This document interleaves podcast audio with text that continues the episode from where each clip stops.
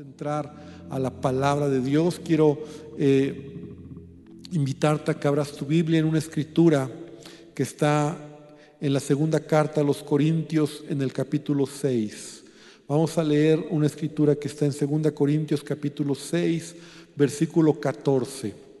Es una escritura conocida por, por todos, por muchos, ¿verdad?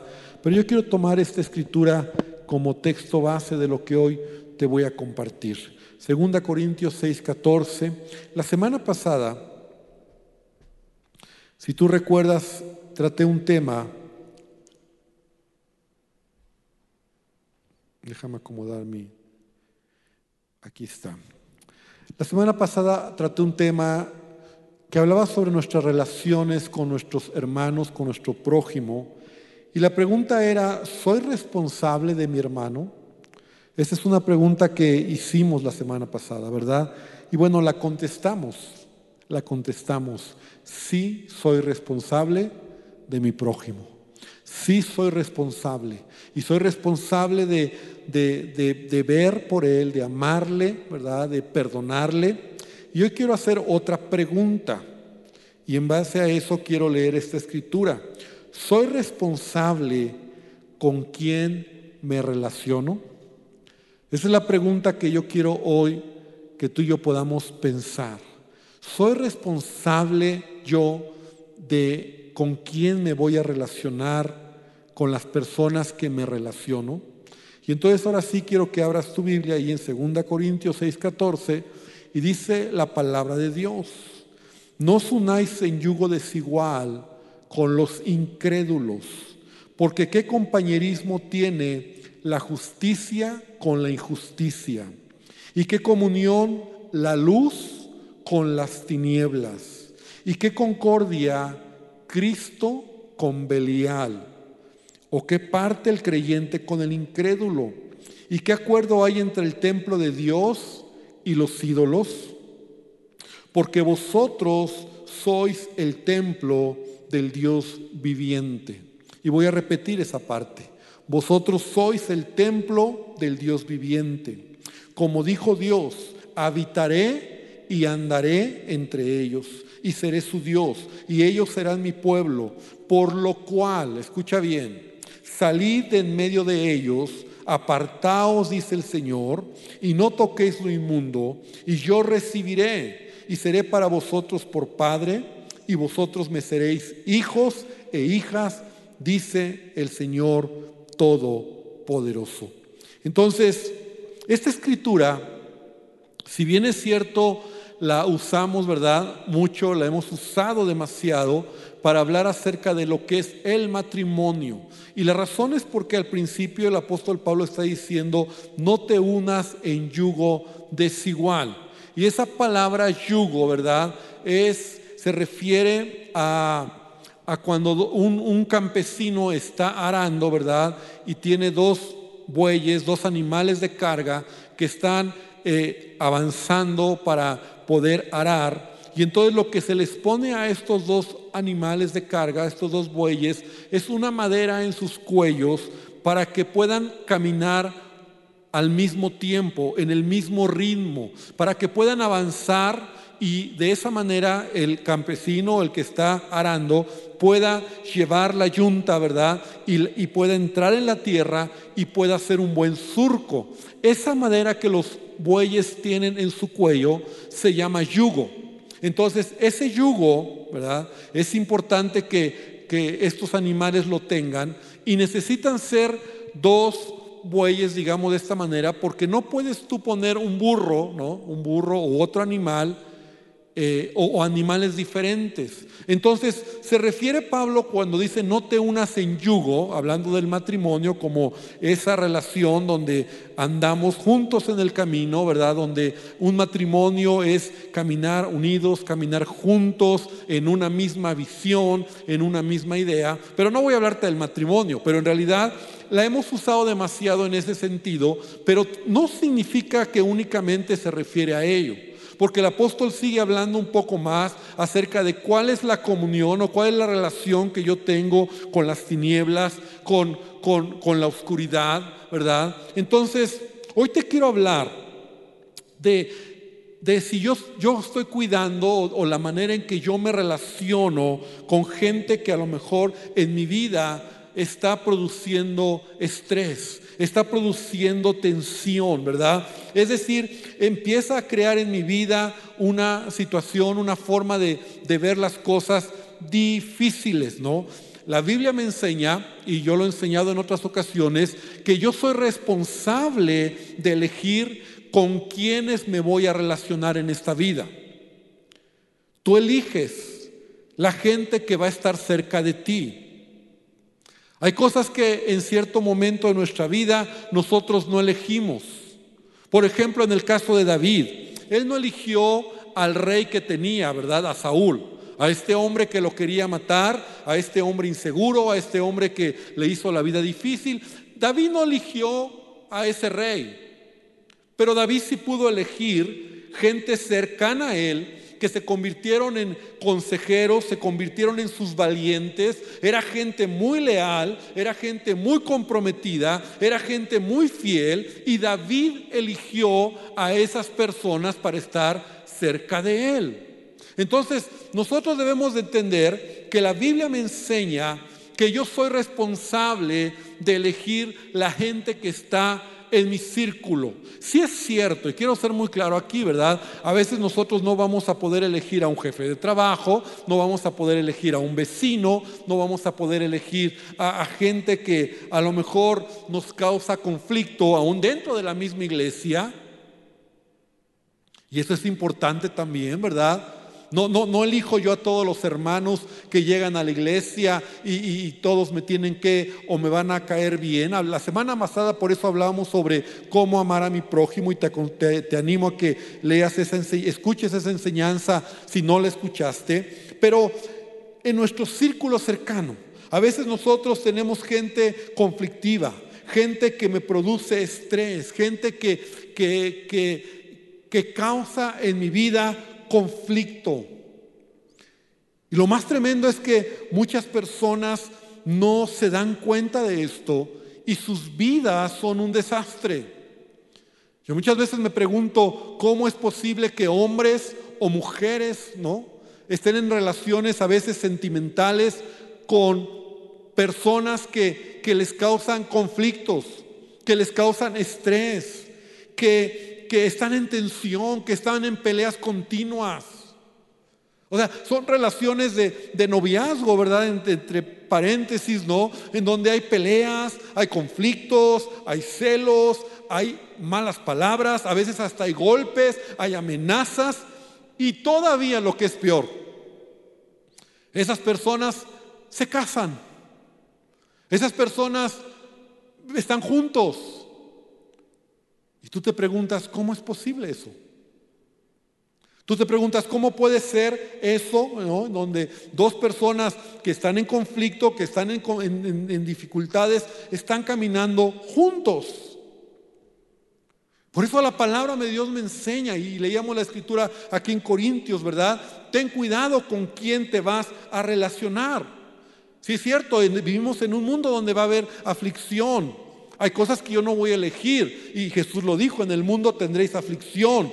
Esa aflicción cuando es externo a mí, bueno, yo tengo que aprender a soportarlo, yo tengo que aprender a vivir en ello. Y el domingo hablábamos un poco, por ejemplo, de Naval, ¿no? Como este hombre que, que, que, representa la clase de persona violenta y que todos vamos a encontrarnos con un Naval en la vida. Pero sabes, es mi decisión las personas con las que yo quiero estar caminando cerca. Por ejemplo, Jesús mismo. Jesús mismo, cuando estuvo en esta tierra, él, cuando se acercaba a los religiosos, por ejemplo, ¿no? Cuando se acercaba a, los fariseos, a los saduceos, estas personas le causaban a Jesús conflicto. Porque tú puedes ver que las palabras más fuertes que Jesús menciona, más duras, es hacia esta clase de personas.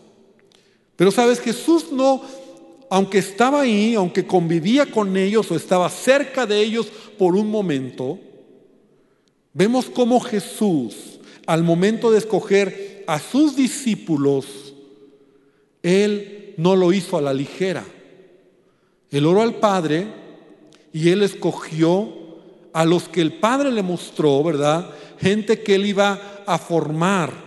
Y por ejemplo, ahí está en Lucas 6, 12, en el Evangelio de Lucas capítulo 6, versículo 12, dice que en aquellos días Jesús fue al monte a orar y pasó la noche orando a Dios y cuando era de día llamó a sus discípulos y escogió a doce de ellos.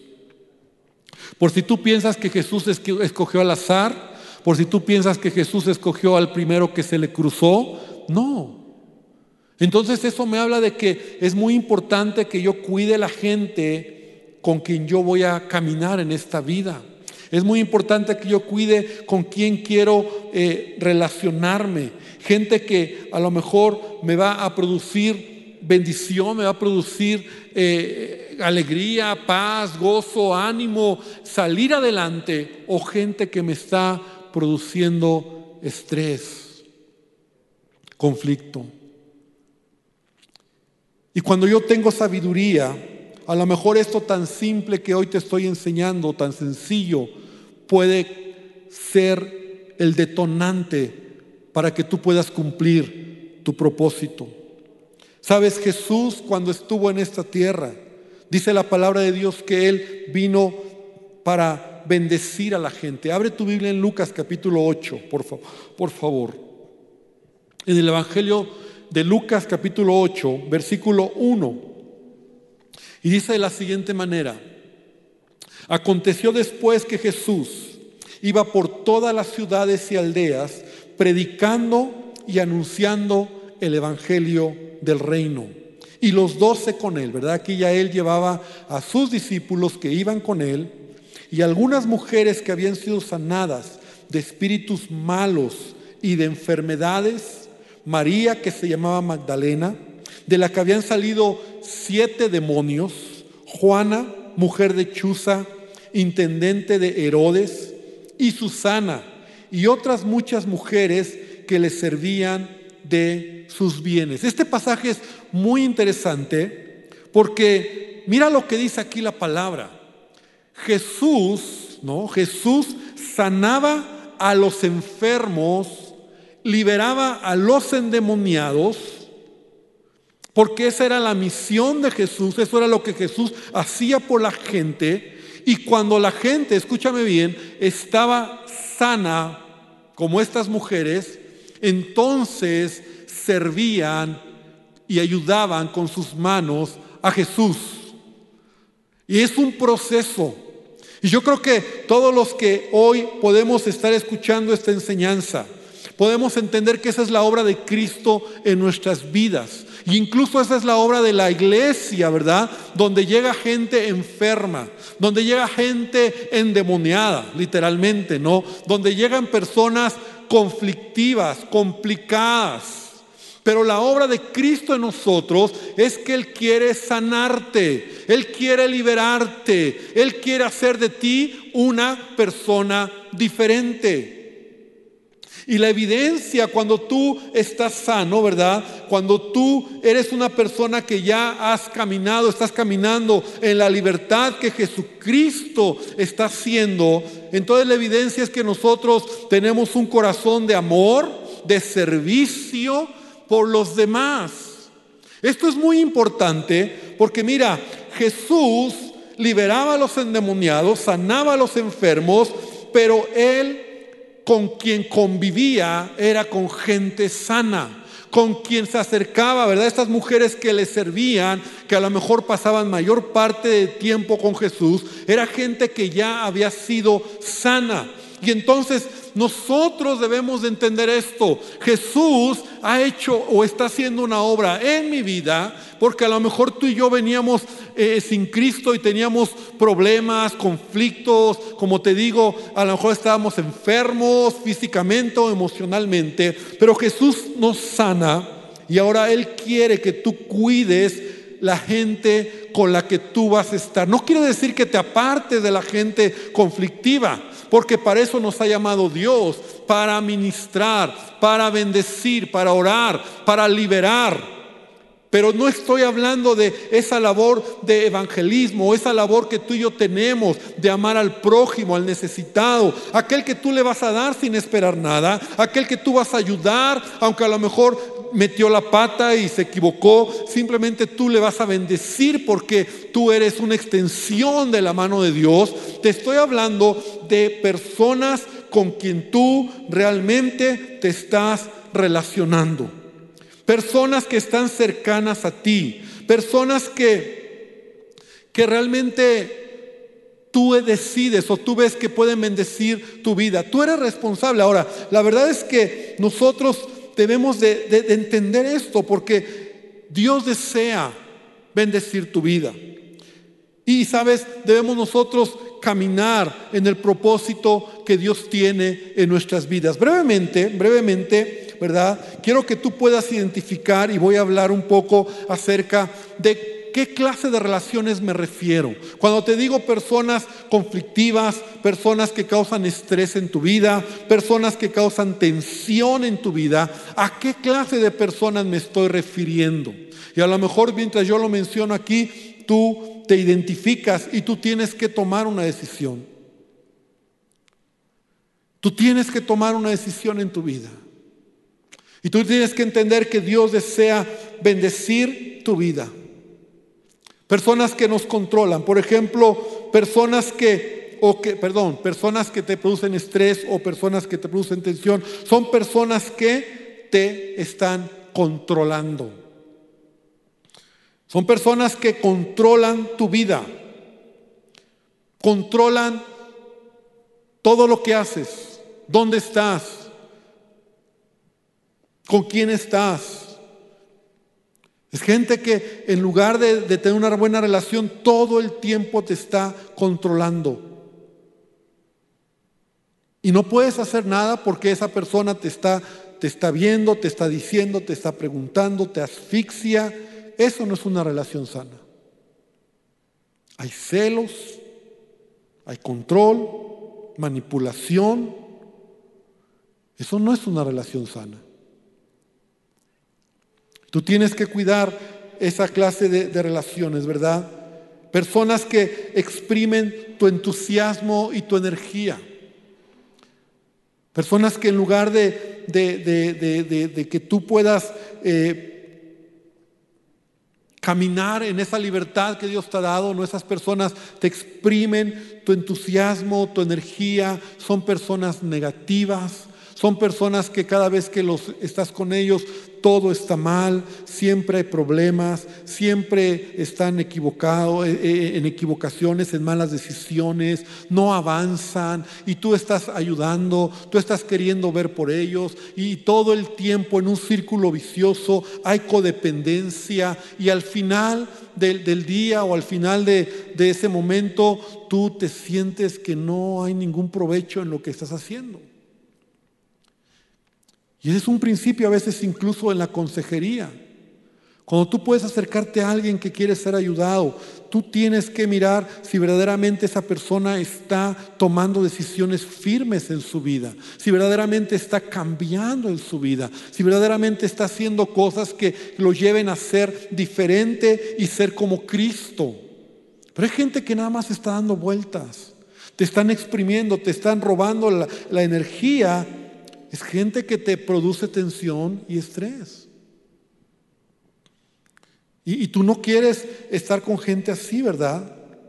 Gente que muchas veces también, eh, esta clase de personas son gentes, por ejemplo, personas criticonas, ¿no? O sea, gente criticonas, gente que juzgan todo, gente que habla mal de todos, gente que en lugar de en sus palabras, ¿verdad? Ser personas que hablan bien o normal, siempre están enojados por todo, enojados por todo, criticando todo, hablando mal de todo.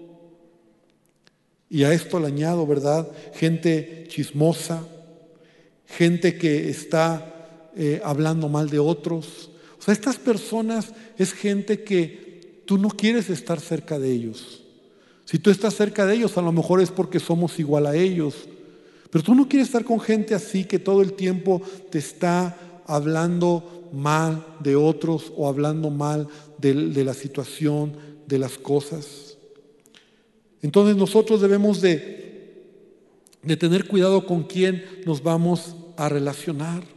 Por ejemplo, otra, otro, otro rasgo de gente que te produce estrés es gente que a lo mejor cuando tú ves a esas personas o a esa persona acabas mal, acabas llorando, acabas mal emocionalmente, ¿no? E, estás, acabas enojado porque esa persona te ha desgastado. Pues cuidemos nuestras relaciones, iglesia. Cuidemos con quién nos estamos relacionando, qué gente tenemos cerca de nosotros. Que muchas veces, en lugar de ser una bendición, ¿verdad? Empieza a ser un desgaste. Personas que son muy hirientes, su manera de hablar. Personas que te lastiman con sus palabras, te ofenden, te humillan, te destruyen. Cuidemos eso. Personas pesimistas, gente que todo lo ve mal, ¿verdad? Que en lugar de, en lugar de ser bendición a tu vida, en lugar de, de, animarte, ¿verdad? Cada vez que estás con ellos, te desinflan. Es que para qué lo vas a hacer, es que no vas a poder, es que es difícil, es que eh, tú crees eh, y entonces eh, tú empiezas a, desanimarte también. Gente que a lo mejor en lugar de, de, ser bendición, ¿verdad? De, poderte animar, de poderte ayudar, siempre te están lastimando. Entonces nosotros debemos de estar, de cuidar esa clase de relación. Ahora, el apóstol Pablo, brevemente quiero mencionar, cuando aquí nos dice, ¿qué comunión la luz con las tinieblas? ¿Qué concordia Cristo con Belial? ¿O qué parte el creyente con el incrédulo? Y nosotros esto, este pasaje lo hemos tomado como muy a la ligera en nuestras relaciones. Y, a veces me atrevo a decir que por eso muchos creyentes caen, muchos creyentes vuelven atrás, muchos creyentes dejan la fe y dejan la, eh, el, el, seguir adelante porque la relación con las personas que están cerca, que son gente que está a tu alrededor está influyendo de manera negativa. Muchas personas, cuando nosotros teníamos los encuentros, ¿no? Gente que regresaba de su encuentro contento, bendecido, listo para seguir adelante, regresan a su ambiente normal. Y entonces ahí donde están las personas con quien se relacionan y si no tienen cuidado, Empiezan a crear en ellos, ¿verdad? Escuchar palabras, escuchar cosas como una gotita, ¿verdad? Que cada día está cayendo en el oído hasta que esas personas se alejan de Dios. ¿Por qué? Porque están todo el tiempo, todo el tiempo escuchando noticias, eh, actitudes, formas de ser negativas. Entonces, en pocas palabras, amada iglesia, yo sí soy responsable de cuidar con quién con quién me voy a relacionar, con quién me debo de relacionar en mi vida. Yo debo de caminar en el propósito que Dios tiene para mí. Yo te lo he compartido en otras ocasiones. Yo debo de cuidar esa clase de relaciones y debo de buscar relaciones saludables. Debo de buscar gente con la que yo me identifico, gente que bendice mi vida, gente con la que yo puedo eh, caminar, ¿verdad? Donde realmente el sello de esa clase de personas muchas veces de gente buena, gente saludable, gente que bendice mi vida, es gente que me edifica, es gente con la que me siento bien, es gente con la que me puedo reír, es gente con la que puedo disfrutar, es gente con la que yo puedo caminar. Jesús era lo que hacía. Jesús se juntaba o aunque él sanaba muchos enfermos, sanaba endemoniados, caminaba entre los religiosos, cuando tú ves a Jesús relajado, cuando tú ves a Jesús contento, cuando tú ves a Jesús en paz, es cuando él está entre los que él había elegido como sus amigos. Él los había elegido.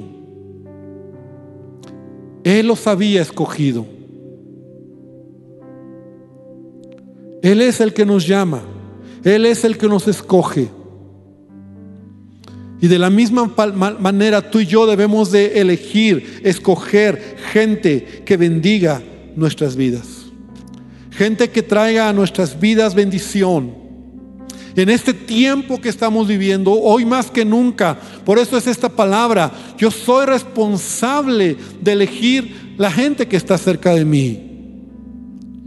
Yo no quiero escuchar gente que, que todo el tiempo está negativo. Es, en los teléfonos, ¿verdad? En las tabletas, en las noticias. Hay tanta información, tantas cosas que escuchamos.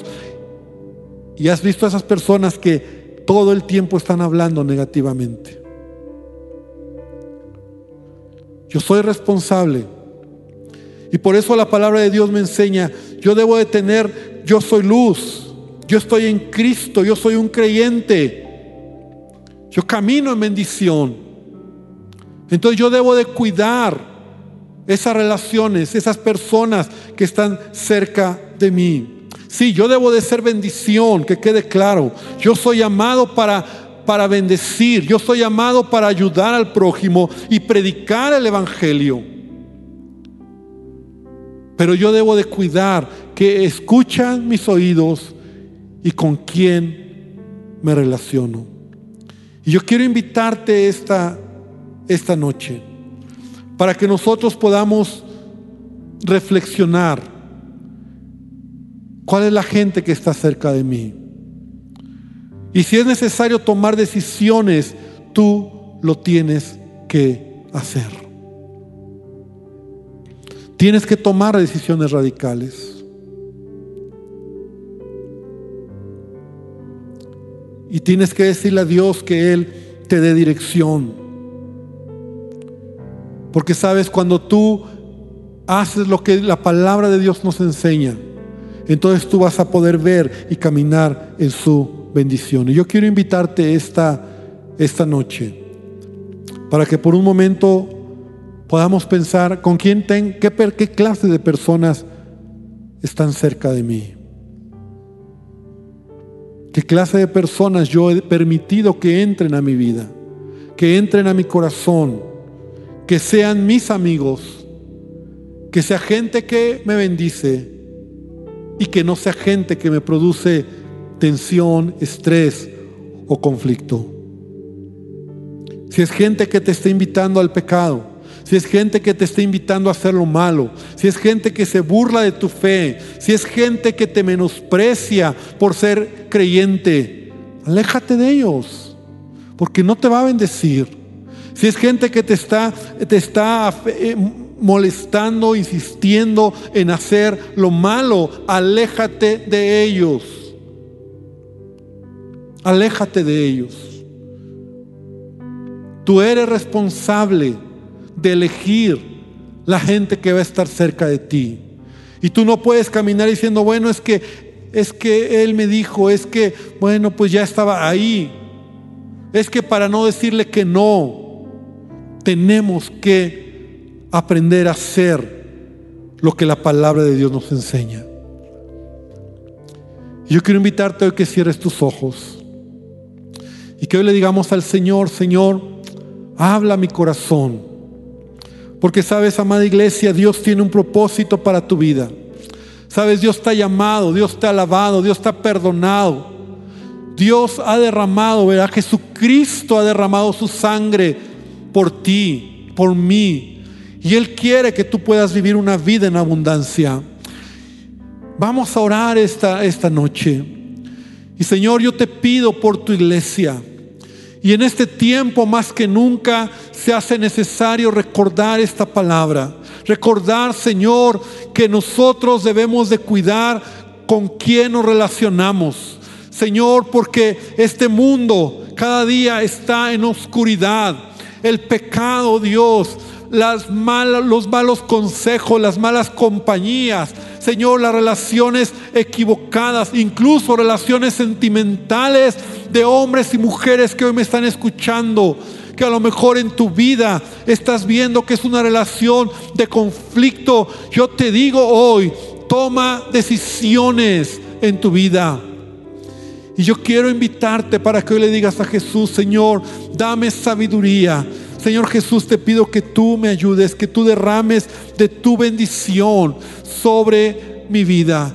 Padre, en el nombre de Jesús, en el nombre de Jesús, Señor, yo te ruego esta, esta noche. Padre, que tú nos des sabiduría y entendimiento, Dios, para caminar en luz, para caminar en bendición y Señor, para poder elegir a las personas correctas en mi círculo en el que camino, Señor. Y Padre, que pueda ser amigos, personas que son de bendición a mi vida. Te doy gracias, Señor, porque tú me amas y porque tú deseas bendecirnos. Y hoy te ruego que tú derrames de tu gracia. Y aun si tú hoy me estás escuchando por primera vez, hoy yo te invito a que le digas a Jesús con todo tu corazón, dame sabiduría para elegir relaciones correctas. Y te pido que me perdones por todo pecado. Si tú hoy no estás escuchando por primera vez, la primera relación que tú puedes tener en tu vida que te va a bendecir es una relación personal con Jesucristo. Y dile hoy a Jesús, Señor Jesús, perdóname por todo pecado, perdóname por toda ofensa, entra a mi corazón, cambia mi vida, te necesito y quiero que tú sanes mi corazón y que tú me ayudes a caminar tomando las mejores decisiones. Y Padre, bendice a tu iglesia y gracias te damos, Señor, por este tiempo en el nombre poderoso de Jesús.